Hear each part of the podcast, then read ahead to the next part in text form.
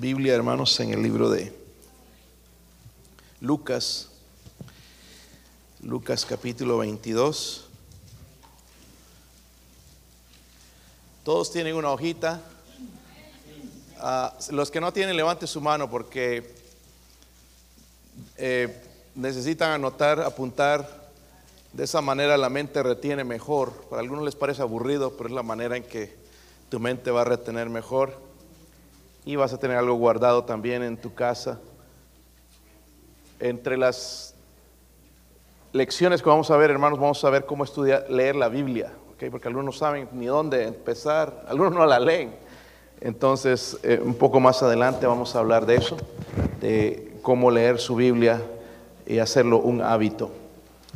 Si tienen Lucas 22, versículo 31. Todos tienen la hojita. ¿Alguien que no la tiene? Levante su mano. Creo que todos la tienen, sí. ¿Hay más por ahí, hermano? Sí.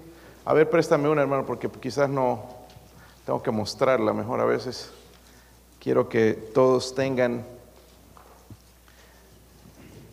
eh, esta lección de hoy la tienen, ¿verdad? Sí, la tienen. Ok, gracias. Bien, hermanos, entonces puestos de pie, vamos a leer Lucas 22, versículo 31. Dice ahí, dijo también el Señor, Simón, Simón, he aquí, Satanás os ha pedido para zarandearos como a trigo, pero yo he rogado por ti que tu fe no falte, y tú una vez vuelto confirma a tus hermanos. O el ataque de Satanás, Satanás quiere zarandearnos, ¿ok? Lo, lo hace siempre. So, el tercer enemigo que vamos a ver, vamos a hablar de él en esta, en esta noche, pero primero vamos a orar y pedirle al Señor su bendición. Padre, ruego Señor por su presencia, Dios mío, en este momento, Señor, ayúdenos a estudiar su palabra, Dios mío, a entenderla, a comprenderla, especialmente a guardarla, Señor. Uh, tenemos un enemigo, Señor, mucho más poderoso que nosotros, Señor, podría ayudarnos a entender, a conocer a nuestro enemigo, Señor. Por favor, ruego por su ayuda. Padre, si hay alguien sin Cristo en esta noche, aquí en este lugar, o alguien que nos escuche, Señor, por favor, podría abrir su corazón, dar la convicción del Espíritu Santo, Señor. Pido su bendición en el nombre de nuestro Señor y Salvador Jesucristo. Amén. Pueden sentarse. So, hemos hablado ya de los enemigos del cristiano, ¿verdad? Estamos hablando de este tema en construcción. Mucha gente ve en cristiano, hermanos, como ejemplo. Y si usted es mal ejemplo, su familia le dice, o el esposo la esposa, y para eso vas a la iglesia. Dígale, estoy en construcción, estoy en construcción, ¿verdad? No somos perfectos. Ahora, no es, no es la excusa, hermanos, para comportarse impíamente o mal, pero nosotros estamos en construcción. Un día vamos a ser perfectos, no aquí, pero sí en la, en la gloria. Pero una cosita, hermanos, miren, porque algunos están tratando de excusar no sea mundano. Eso es otra cosa diferente. No estoy diciendo eso. No somos perfectos, pero otra cosa es ser mundano. Y hemos hablado de ese enemigo, ¿verdad? La semana pasada. Primero hablamos del mundo. Ahora, cuando hablamos del mundo, hermanos, porque aquí es donde nos van a agarrar a otras religiones. ¿Y qué es el mundo? La Biblia habla del mundo físico, el mundo que vemos, pero el mundo, la humanidad también. Juan 3:16 dice, porque de tal manera amó Dios al mundo, se refiere a la humanidad pero también dice que el Dios de este siglo habla del mundo de maldad, ¿ok? Y ese es el mundo al que se refiere entonces, que es un enemigo de nosotros. So, tenemos el mundo, la semana pasada vimos la, la carne, y ahora vamos a ver el diablo. Y las escrituras lo describen, hermanos, como el diablo, el adversario, ¿verdad? Lucifer también lo podemos encontrar como Satanás, el malvado el Dios de este siglo, el príncipe de la potestad del aire, eh, Belial, y, tiene diferentes nombres en, en la Biblia, pero es nuestro enemigo mortal, es un enemigo de Dios el número, enemigo número uno de Dios y obviamente es nuestro enemigo. Cuando andábamos en el mundo, Él no era nuestro enemigo porque caminábamos para Él, hacíamos las cosas para Él, pero ahora una vez que venimos a Cristo es nuestro enemigo. El objetivo de hermanos de Él es destruir, ¿verdad? Es destruir su relación con Dios. Mira, que fuiste salvo, ya no vas al infierno, pero está empeñado en destruir tu relación con Dios. Y, y en algunos casos quizás lo ha logrado ya no hay relación con Dios, ya la vida es algo frío con Dios Él está detrás de eso. Obviamente el mundo y nuestra carne también, pero el diablo está con el propósito de destruir nuestra relación con Dios. So, en este estudio vamos a ver, hermanos, cómo el diablo ataca, cómo engaña y cómo tienta al pueblo de Dios. Vamos a conocer un poquito más de él. So, vámonos a segunda de Timoteo, segunda de Timoteo, el capítulo 2. Segunda de Timoteo capítulo 2, el versículo 23.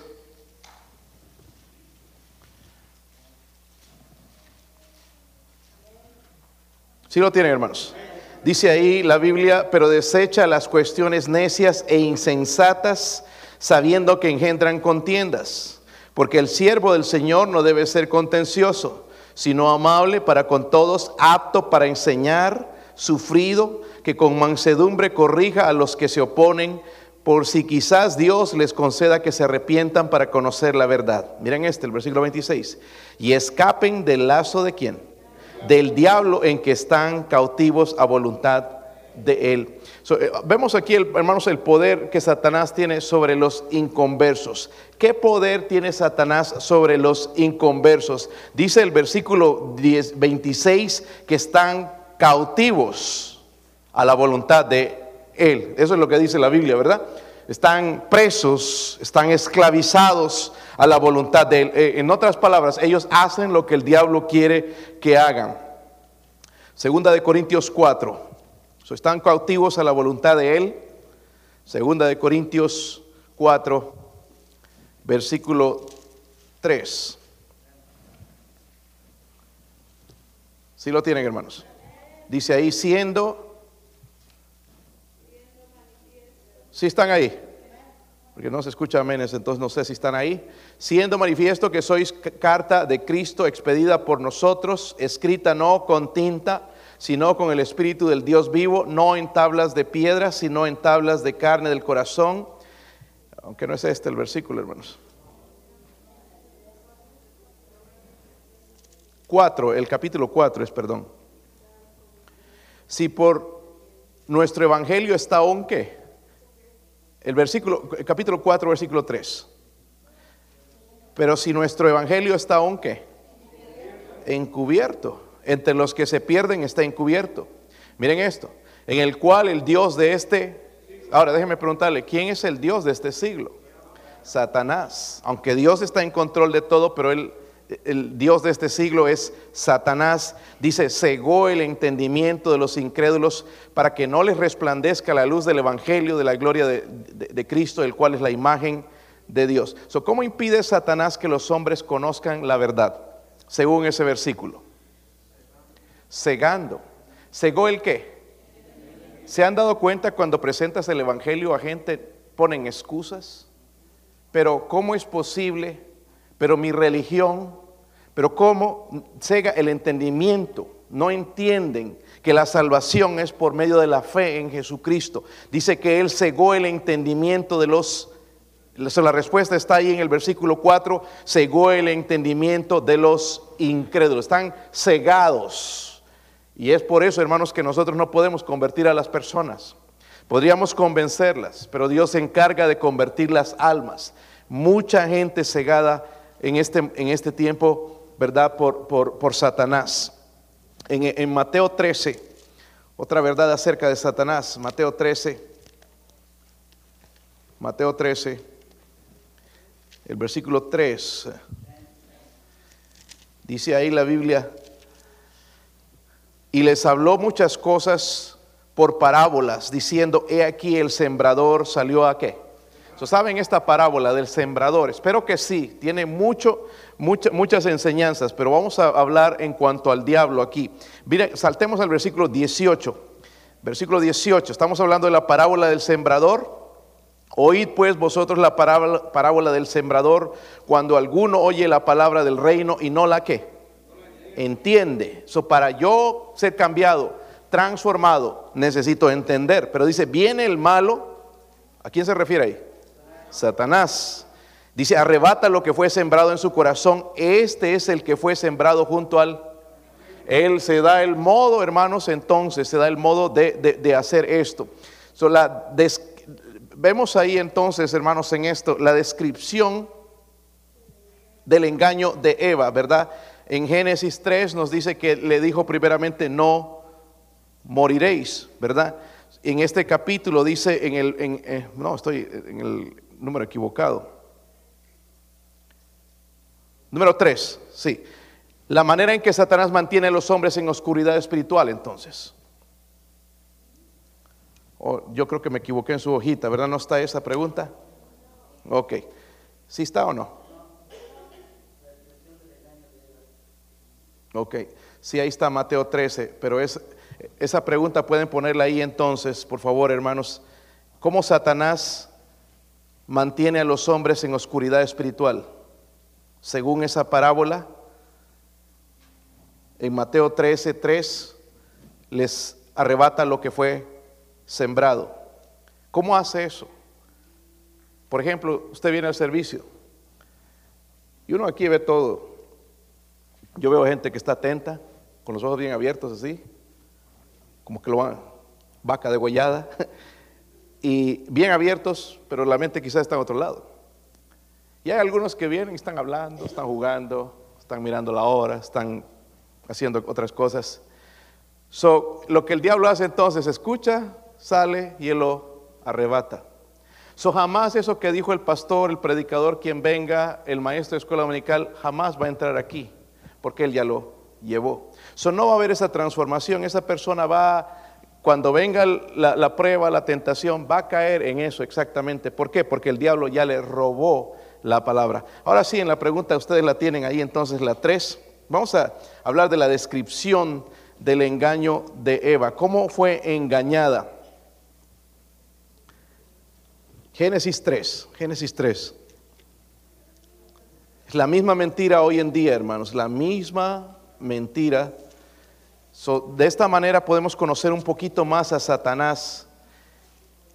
Génesis capítulo 3, versículo, no vamos a leer todo, hermanos, vamos a leer hasta el versículo 4, ¿ok? Dice, pero la serpiente, la serpiente era Satanás, ¿verdad? Se disfrazó, era astuta más que todos los animales del campo que Jehová había hecho, la cual dijo a la mujer, con que Dios os ha dicho, no comáis de todo árbol del huerto. Y la mujer respondió a la serpiente, del fruto de los árboles del huerto podemos comer, pero del fruto del árbol que está en medio del, huerto, dijo Dios, no comeréis de él, ni le tocaréis para que no muráis. Entonces la serpiente dijo, no ¿Dijo qué? Dijo a la mujer que dijo. Ahora, eh, Dios puso ahí todos los frutos, ¿verdad? Los árboles perfectos, frutos que nos aguzanaban, dulces por naturaleza, no ponerles nada de los eh, venenos o las ah, cosas orgánicas que le ponen hoy para matar los, insectos, eh, o más bien los pesticidas y todas esas cosas. Eran perfectos y tenían todo para comer excepto un árbol que les dijo, no comeréis. Pero la serpiente, pues como es mentirosa y quería que caigan y desobediente y rebelde, le dijo, no moriréis. Es la misma mentira hoy en día. So, vemos la descripción, hermanos, le mintió, ¿verdad? ¿Sí o no? Porque sí murieron espiritualmente. Se fueron sacados del, huerto y después murieron físicamente también. Y lo mismo está sucediendo con nosotros. Pero es la misma mentira de Satanás hoy si nosotros, Dios nos dice, por ejemplo, el hay pecados, no, no matarás, no robarás, y lo hacemos. El diablo dice, no, no hay consecuencias, hazlo, pero si hay consecuencias. Si tú robas, te van a agarrar, te van a llevar a la cárcel, tienes que pagar las consecuencias. Eso sí hay consecuencias, ¿verdad? Igual en, la, en, la, muerte, vive como quieras, en la vida espiritual, vive como quieras, vive como el diablo. Al cabo, cuando ya te mueras, Dios va a decidir. No, la decisión es en vida. Pero el diablo dice, no moriréis, no hay infierno. Y si hay un infierno, si hay un infierno, el diablo está usando la misma mentira. La, usó antes y la sigue usando hoy en día. Mintió diciendo, no moriréis. En el número 5 o el número 4, ahí mismo en el, en el hay otro, otra cosa más que quiero que veamos acerca de de Eva. Están ahí, ¿verdad? miren el versículo 5, eh, dice, hay una parte que dice, seréis como quién? Como Dios sabiendo el bien y el mal. ¿Qué le prometió a Eva? El número 5, vamos a saltar a ese, hermanos. Porque dos veces hice la misma pregunta. ¿Qué le prometió a Eva? Ser como. ¿Qué significa eso? Seréis como. En otras palabras le está diciendo, ahí se los puse una nota. Es el pecado del orgullo del orgullo, ¿verdad? El deseo de gobernar tu propia vida sin ser responsable a nadie más que a ti mismo. Es decir, hacer lo que a mí me pega la gana. Dice, le dijo, seréis como Dios sabiendo el bien, porque Dios es soberano, Él hace lo que Él quiere. Pero no nosotros no podemos decir eso. Pero Él está diciendo entonces a Eva todas estas cosas para tentarla, ¿verdad? Sí, sí tiene la respuesta ahí. Entonces seréis como Dios, sabiendo el bien y el hasta ese momento ellos no sabían lo que era el mal. Pero una vez que comieron, desobedecieron, sí supieron lo que era el bien y el mal. Una demostración de eso es cuando se dieron cuenta de que estaban desnudos. Antes no se habían dado cuenta antes, ¿verdad? Pero ahora, después de que pecaron, sí. entonces, ¿qué le prometió a Eva? Seréis como Dios, sabiendo el bien y el mal. Número 6, en primera de, Pedro, hermanos, vamos a primera de Pedro. Vamos a conocer más de Satanás. Primera de Pedro 5, 8.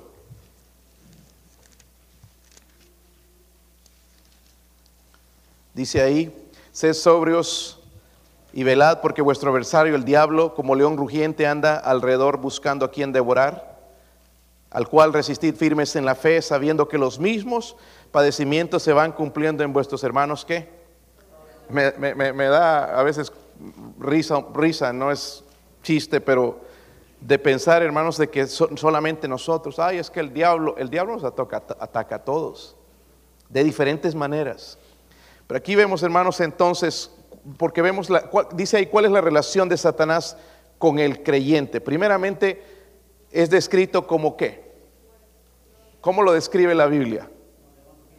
Como un león rugiente, ¿verdad? Como un león, es nuestro adversario primeramente, pero lo describe como un león rugiente, ¿verdad? Un león rugiente.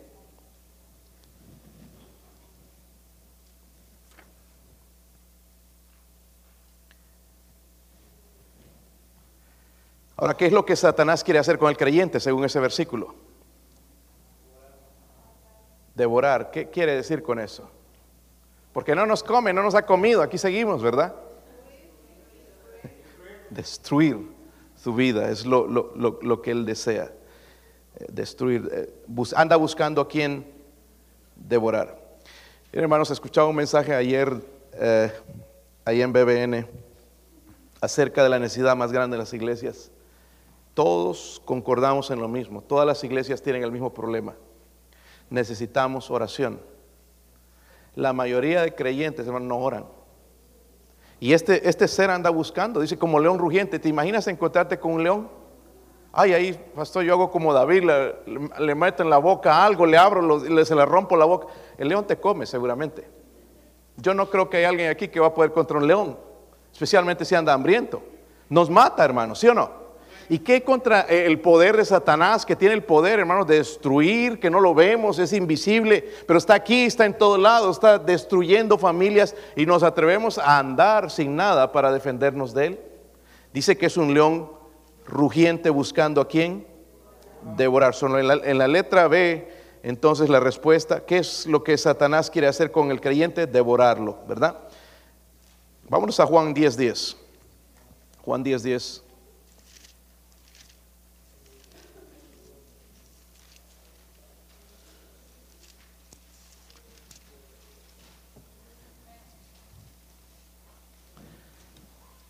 Hay dos cosas importantes en este versículo que ya conocemos. El ladrón, ¿a quién se refiere el ladrón? El ladrón dice no viene sino para hurtar, matar y destruir. Pero Cristo dice, yo he venido para que tengan qué? Vida y para que la tengan. él vino para que tengamos qué? Pero no solamente la vida eterna, hermano, sino una vida Porque muchos de nosotros no tenemos una vida, estamos amargados y desanimados y, nos sentimos mal. Él nos dio una vida, pero una vida en abundante. Él quiere que la vivamos de esa manera. So, hay una diferencia grande aquí.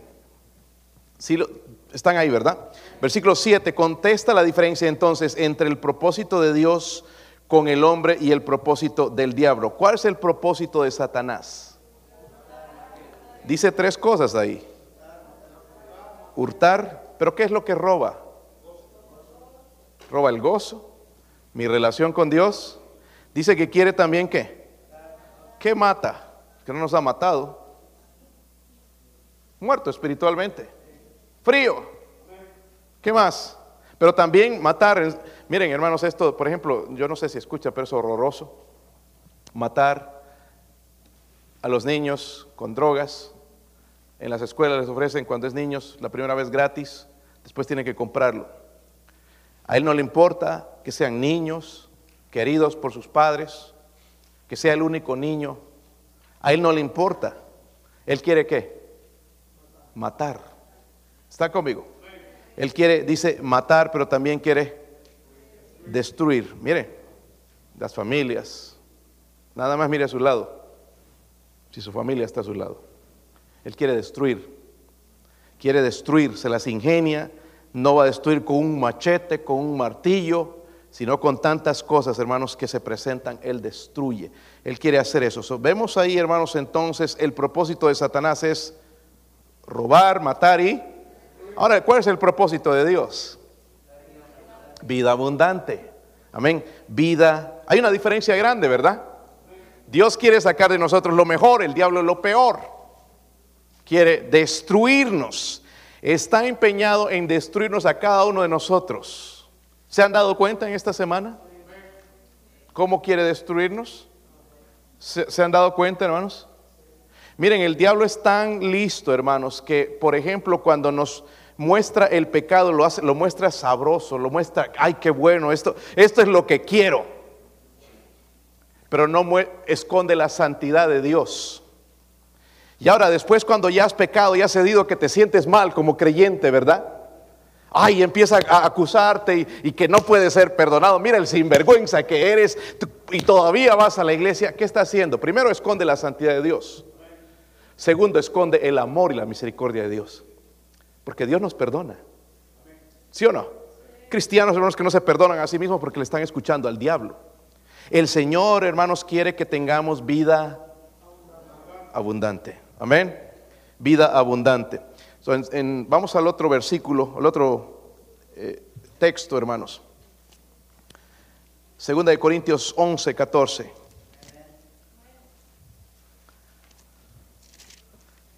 ahí tienen unos cuantos versículos ustedes para conocer un poco más del diablo, los predicadores para predicar un mensaje en el futuro. Segunda de Corintios, así cuando los llamo por así al azar, ¿verdad? La suerte. ya tienen un mensaje. 11, eh, versículo 14. ¿Sí lo tienen, hermanos? Dice, y no es maravilla porque el mismo Satanás se qué? Disfraza como ángel de luz. Por ahí un borracho que se le apareció un ángel y vio un ángel. Dice que él se disfraza de qué? Pues ¿qué, qué ángel vio? Al ángel caído. ¿Verdad? Hay una diferencia grande. ¿Cómo se presenta Satanás delante de los creyentes, según ese versículo? Como ángel de luz, se disfraza. no, eh, hermano, sería diferente si se presentara así. Me olvidé de poner esto. Con los cuernos. Así sí nos espanta. Pero si se esconde y se disfraza es más fácil, ¿sí o no? Él es así, él es astuto. Sabemos entonces que se disfraza como ángel de luz. Primera de Tesalonicenses. Primera de Tesalonicenses.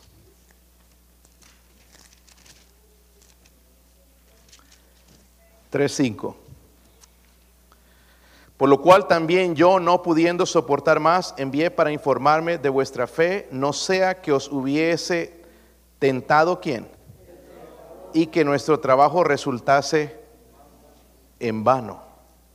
La pregunta es, ¿cómo ataca Satanás al pueblo de Dios? según ese versículo? Tienta. Dios no tienta. ¿Quién es el que tienta? Satanás. entonces, miren, miren su estrategia. Dice, los tienta. Los tienta. Santiago 4.7 también habla de él. Santiago 4.7 dice ahí, versículo que hemos leído miles de veces, hermanos, y someteos pues a Dios. Me gusta la separación que hicieron ahí, no lo dejaron corrido porque son dos cosas. Y luego dice, resistid al diablo y huirá de... Miren hermanos, ahí no dice que pelees con el diablo porque no vamos a ganarle. Dice que resistir, ¿verdad? Hay gente que se pone a pelear con el diablo, salen perdiendo. Un montón de cosas les pasa por meterse con el diablo. Primeramente yo debo hacer, eh, ahí la pregunta entonces en nuestras hojas es, ¿cómo un creyente puede derrotar al diablo? ¿Podemos derrotarlo, sí o no? Pero no peleando contra él.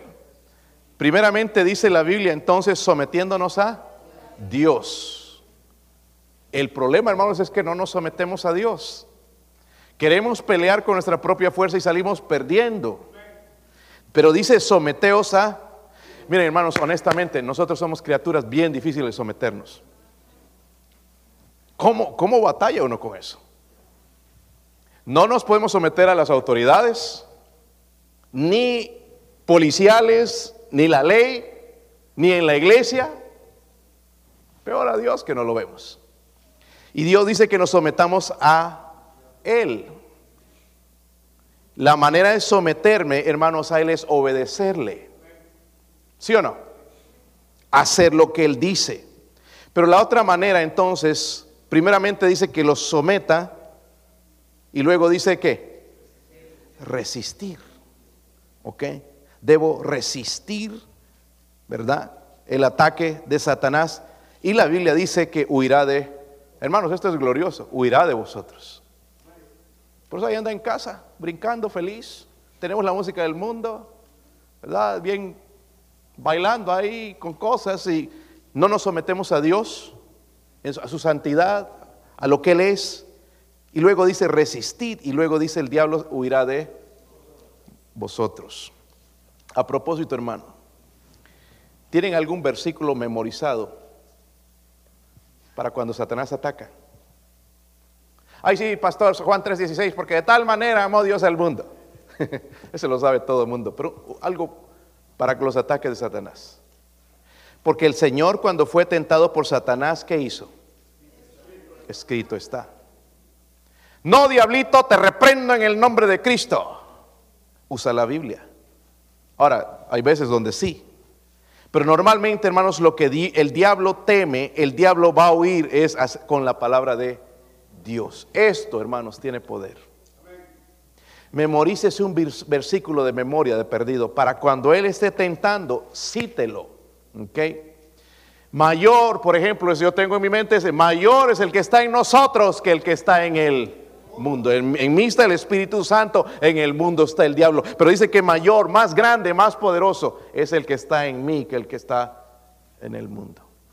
Cuando citas eso, entonces él, va, él sabe, wow, este sabe Biblia, voy a irme. Pero va a regresar al rato, ¿verdad? Va a regresar después. So, anotaron, ¿cómo puede un creyente derrotar al diablo? Sometiéndose a Dios y resistiendo. En primera de Juan 4:4, ese es el, el versículo ahorita que se los di adelantado. Primera de Juan 4:4. hijitos, vosotros sois de quién? Y los habéis vencido. Porque mayor es el que está en vosotros que el que está en él, el que está en el mundo. ¿So notan eso, hermanos? Hijitos, vosotros sois de, vosotros sois de Dios. ¿Cuáles son entonces, qué recursos por ser creyente que le aseguran la victoria sobre el diablo? ¿Qué recursos tiene? Tenemos el Espíritu Santo. Amén. Tremendo, hermanos, eso, el Espíritu Santo. Gloria a Dios por eso. Qué bueno, hermanos, que mora dentro de nosotros, ¿verdad? El Espíritu Santo entonces es el recurso que tenemos que nos asegura esa victoria. Efesios 4, 27. Efesios 4, 27.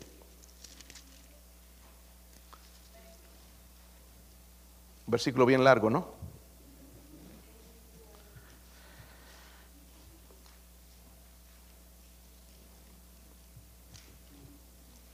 ¿Cómo deberíamos responder al diablo y a sus tentaciones? No deis lugar al... Ahora, denme un ejemplo. ¿Cómo le puedo dar lugar al diablo? Ese es uno. No orando, ¿qué más? Esos son famosos, hermanos. A ver, denme uno que hacemos y lo justificamos. Chismear. En la casa, por ejemplo, ¿cómo damos lugar al diablo?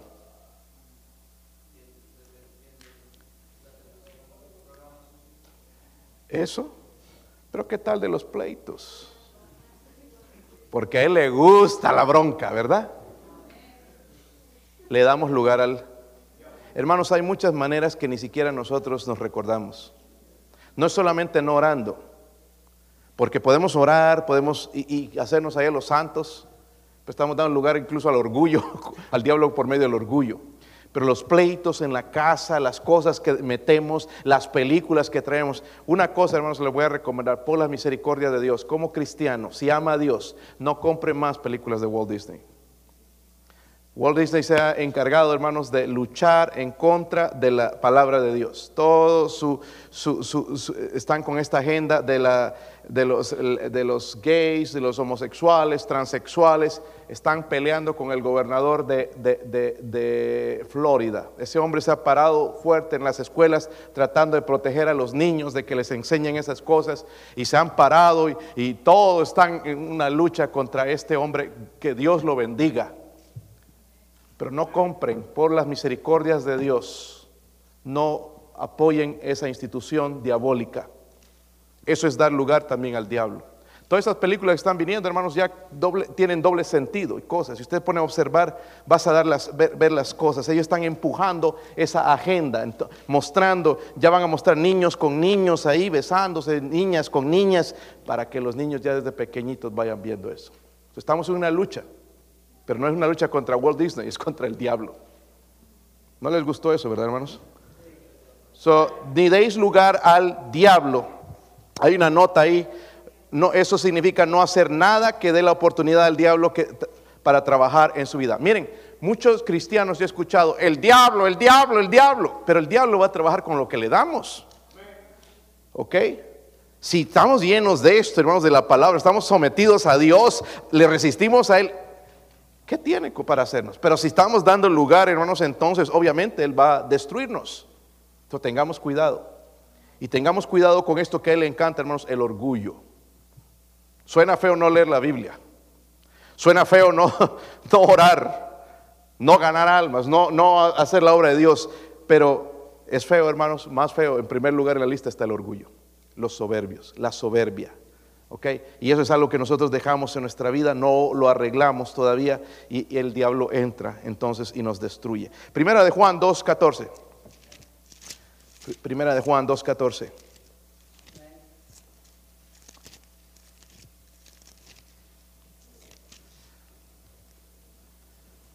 Si están ahí, hermanos.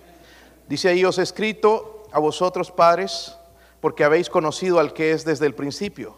Os he escrito a vosotros jóvenes, porque sois fuertes y la palabra de Dios permanece en vosotros y habéis vencido al... Habéis vencido, dice él. Esto es glorioso, hermanos, habéis vencido al maligno. La pregunta entonces, ¿cómo vencemos al diablo? Ahí está, ahí está, sí, la, la palabra, con la palabra de Dios, ¿verdad? Que sois fuertes y la palabra de Dios permanece en vosotros. La palabra de Dios permanece en vosotros. Son la palabra de Dios. Y por último, hermanos, vamos a ver algunas cositas aquí en Efesios 6. Sí, pero son de Efesios, los dos. Son dos ah, cosas. Cuando digo por último se alegran, ¿verdad? Efesios 6. Les dije que no den lugar al diablo, hermanos. Tienen el versículo 11 primeramente.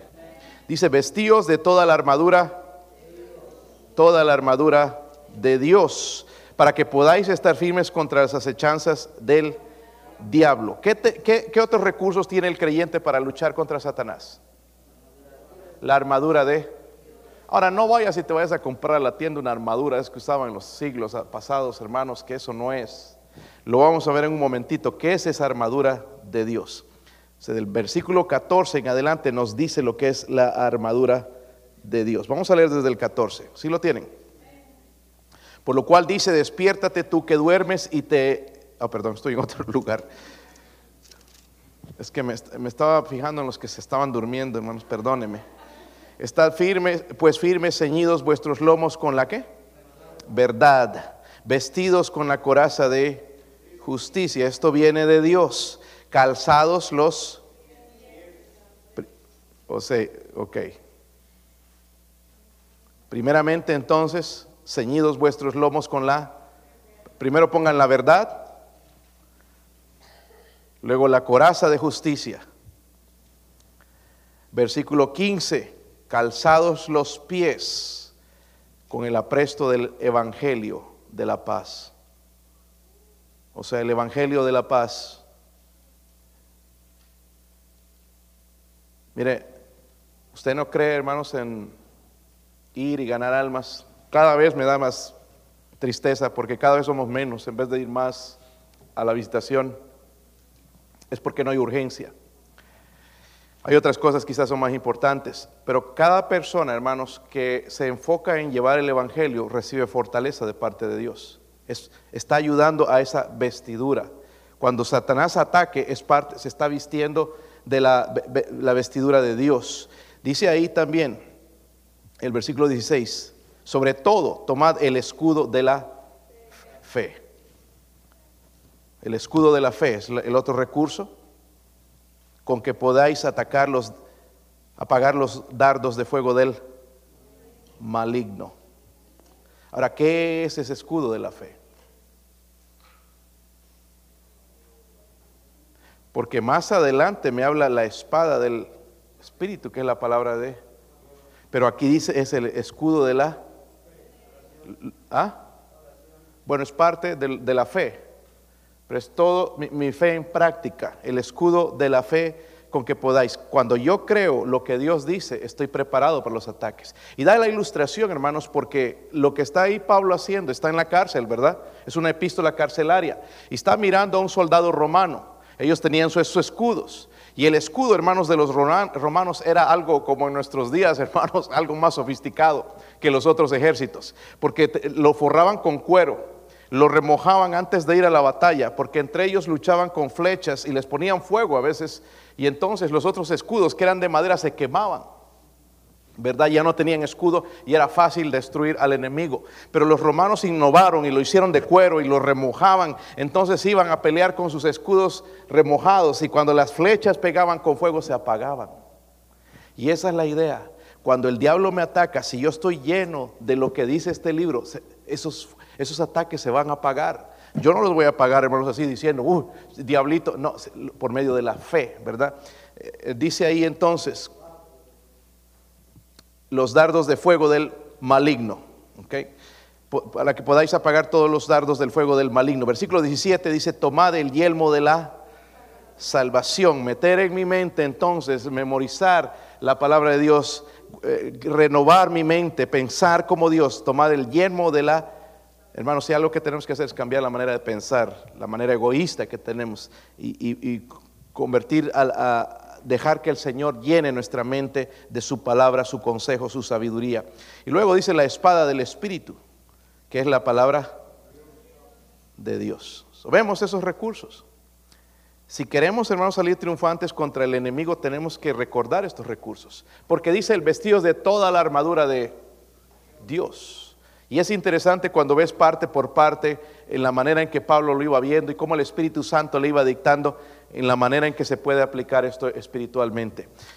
Miren, el, diablo dice que vino a, matar, a, perdón, a robar, a matar ya, pero el Señor dice que vino para que tengan vida y vida en... Hermanos, tenemos adversarios como cristianos. Y este tiempo estamos batallando tanto. El otro día me preguntó, ayer me preguntó una señora, que tienen una iglesia grande ellos. Yo he entrado a esa iglesia, son como 500 miembros, y, me preguntó esto, y ya han llegado todos a, la, iglesia, ya, ya regresaron todos.